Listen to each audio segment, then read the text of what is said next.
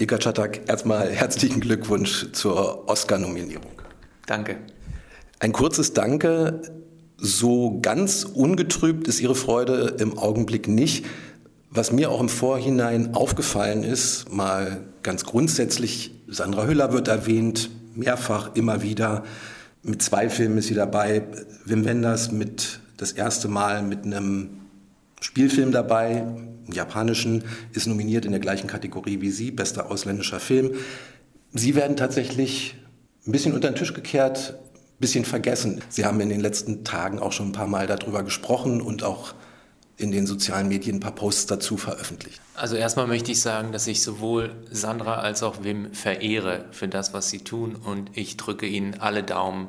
Ich habe zu Wim schon gesagt, dass ich mich wirklich schlecht dabei fühlen würde, wenn ähm, ich gewinne und er nicht, weil er hat sein Leben diesem Beruf verpflichtet. Er hat, ähm, als ich zur Welt kam, Paris, Texas gemacht, der Himmel über Berlin, als ich drei war. Sie verstehen, was ich meine. Ich, ich gönne beiden alles. Und was ich habe mich entschieden, letzte Woche auf so ein paar Zustände unserer Medienlandschaft aufmerksam zu machen, und habe, ohne es zu wissen, damit eine Welle losgetreten, die mit der ich jetzt umgehen muss. Da ging es halt eben darum, dass die beiden ähm, immer als die Deutschen ähm, erwähnt wurden und wir, also der, das Lehrerzimmer, ich und mein Team immer als nur die anderen. Und man, man fragt sich dann schon so, wieso ist das eigentlich so? Wieso werden Sandra Hüller und Wim Wenders als die Deutschen erwähnt und ich, der auch Deutscher ist, als der andere? Es geht mir da wirklich nicht um mich. Es geht darum, dass ich gemerkt habe, dass viele Menschen im Rahmen dieser Oscar-Nominierung ähm, zu mir jetzt, also die, die, die sehen in mir etwas und ähm, ich kriege Nachrichten wie, du bist, du bist ein Vorbild und du hast es geschafft als Kind von türkischen Eltern. Und ich habe dann gemerkt, dass es jetzt auch meine Verantwortung ist, dazu Stellung zu nehmen und auf diesen Missstand hinzuweisen und habe dann so ein paar Artikel, so ein paar Screenshots gepostet auf Instagram, die eben vom Spiegel, aber auch vom Stern, aber auch vom ZDF, meinem eigenen Sender, ähm, der das Lehrerzimmer produziert hat, genau in dieser Art und Weise ähm, formuliert wurden. Das bedeutet, entweder wurde der Name ähm, nicht genannt oder es hieß, Sandra Hüller, Wim Wenders, das Lehrerzimmer Deutsche Talente bei den Oscars vertreten. Und dann habe ich einfach mal die Frage in den Raum gestellt, muss man wirklich einen typisch deutschen Namen haben, um als Filmemacher in dieser, so in dieser Headline erwähnt zu werden?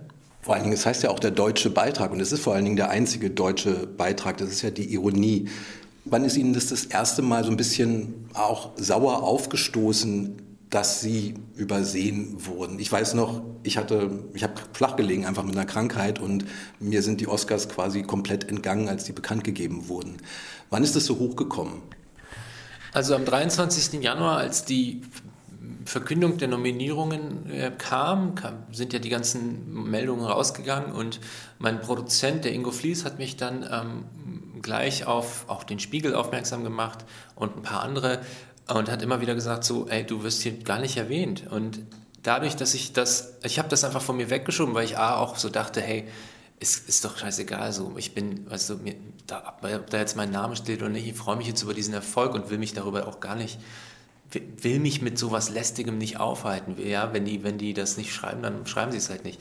Aber das hat sich dann in den Folgewochen so durchgezogen und ich habe dann so mit so ein paar Kollegen darüber gesprochen und gemerkt, dass, das, dass ich nicht der Einzige bin, der so hintenüber, der so fallen gelassen wird in dieser Berichterstattung. Und als es dann auch diese Meldung vom ZDF gab, meinem eigenen Sender eben, da ist mir so ein bisschen der Kragen geplatzt. Das war, das kam schrittweise. Es hat sich so aufgestaut, denke ich mal. Man kann so ein Frustgefühl vielleicht eine Zeit lang verdrängen, aber dann irgendwann platzt doch raus. Ja, es ist ja auch so ein Mechanismus, den du als Kind mm, von migrantischen Eltern irgendwie in die, in die Wiege gelegt bekommst, dass du dich eben nicht aufregen sollst, dass du immer kühl bleiben sollst, dass du die Klappe halten sollst, dass du vorsichtig sein sollst, dass du eben nicht laut wirst, sondern, sondern eben dich anpasst. Seine Wut zu zeigen, war mir immer, mir war es immer wichtig, das, das in den Filmen zu verarbeiten und mich eben persönlich nicht dazu zu äußern, weil in dem Moment, wo du auch in die Öffentlichkeit mit diesen Themen gehst, machst du dich ja auch angreifbar. Und es wird bestimmt Leute geben, die jetzt sagen, ach, dessen Name wurde nicht genannt, jetzt regt er sich auf. Und ich, das möchte ich wirklich betonen, mir geht es hier nicht um mich.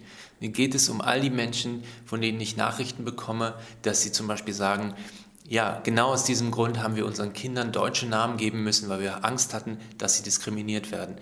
Ich habe den Erfolg gerade und ich habe den Luxus, in Zukunft woanders auch arbeiten zu können. Ich muss hier nicht bleiben. Aber ich dachte, in dem Moment, wo man eben im Rampenlicht steht und diese Sichtbarkeit hat, kann man sie auch für was Sinnvolles nutzen. Und ehrlich gesagt ist es mir lieber, über diese Themen gerade zu sprechen, als jetzt zum hundertsten Mal über meine Freude über diese Oscar-Nominierung oder über das Lehrerzimmer. Ich kann es vor allen Dingen gut nachvollziehen, weil wie gesagt, es ist mir tatsächlich auch genauso selbst aufgefallen. Nicht unbedingt natürlich erstmal mit dem rassistischen Hintergrund.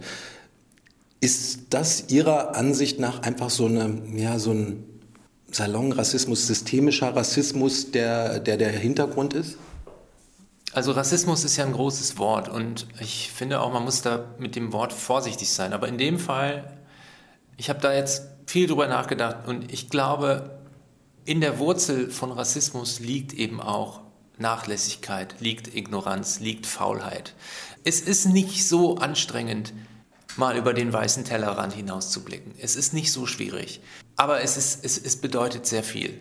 Es bedeutet sehr viel und ich habe, ich habe einfach, ja, ich habe mich dann auch in den sozialen Medien dazu hinreißen lassen, ähm, zu sagen, hier geht es um strukturellen Rassismus. Wenn, wenn, weil wenn man sich das mal einfach mal so vor Augen führt, wie Menschen mit Migrationsgeschichte vernachlässigt werden oder gar ignoriert werden, wie ihre Namen falsch geschrieben werden, dann zeugt das von Blödheit, von Ignoranz und von, ja, von Nachlässigkeit, die ich ehrlich gesagt von, von, von, von Journalistinnen und Journalisten in diesem Land, vor allem in den Leitmedien, ähm, von denen ich erwarte, dass sie ihre Arbeit richtig machen, dass sie ihren Arbeitsethos hochhalten und dass sie, dass sie die Dinge prüfen, dass sie auch sich ihrer Verantwortung bewusst sind, wenn sie schreiben, wir Deutschen bei den, bei den Oscars oder wenn sie sagen, Deutschland schlägt, Germany schlägt Greta Gerwig, was der Spiegel getitelt hat, wo ich mir denke, es geht doch nicht darum, irgendwen zu schlagen. Es geht doch nicht darum, dass es jetzt ist doch keine Weltmeisterschaft hier. Wir, wir, wir arbeiten im Kunstbetrieb.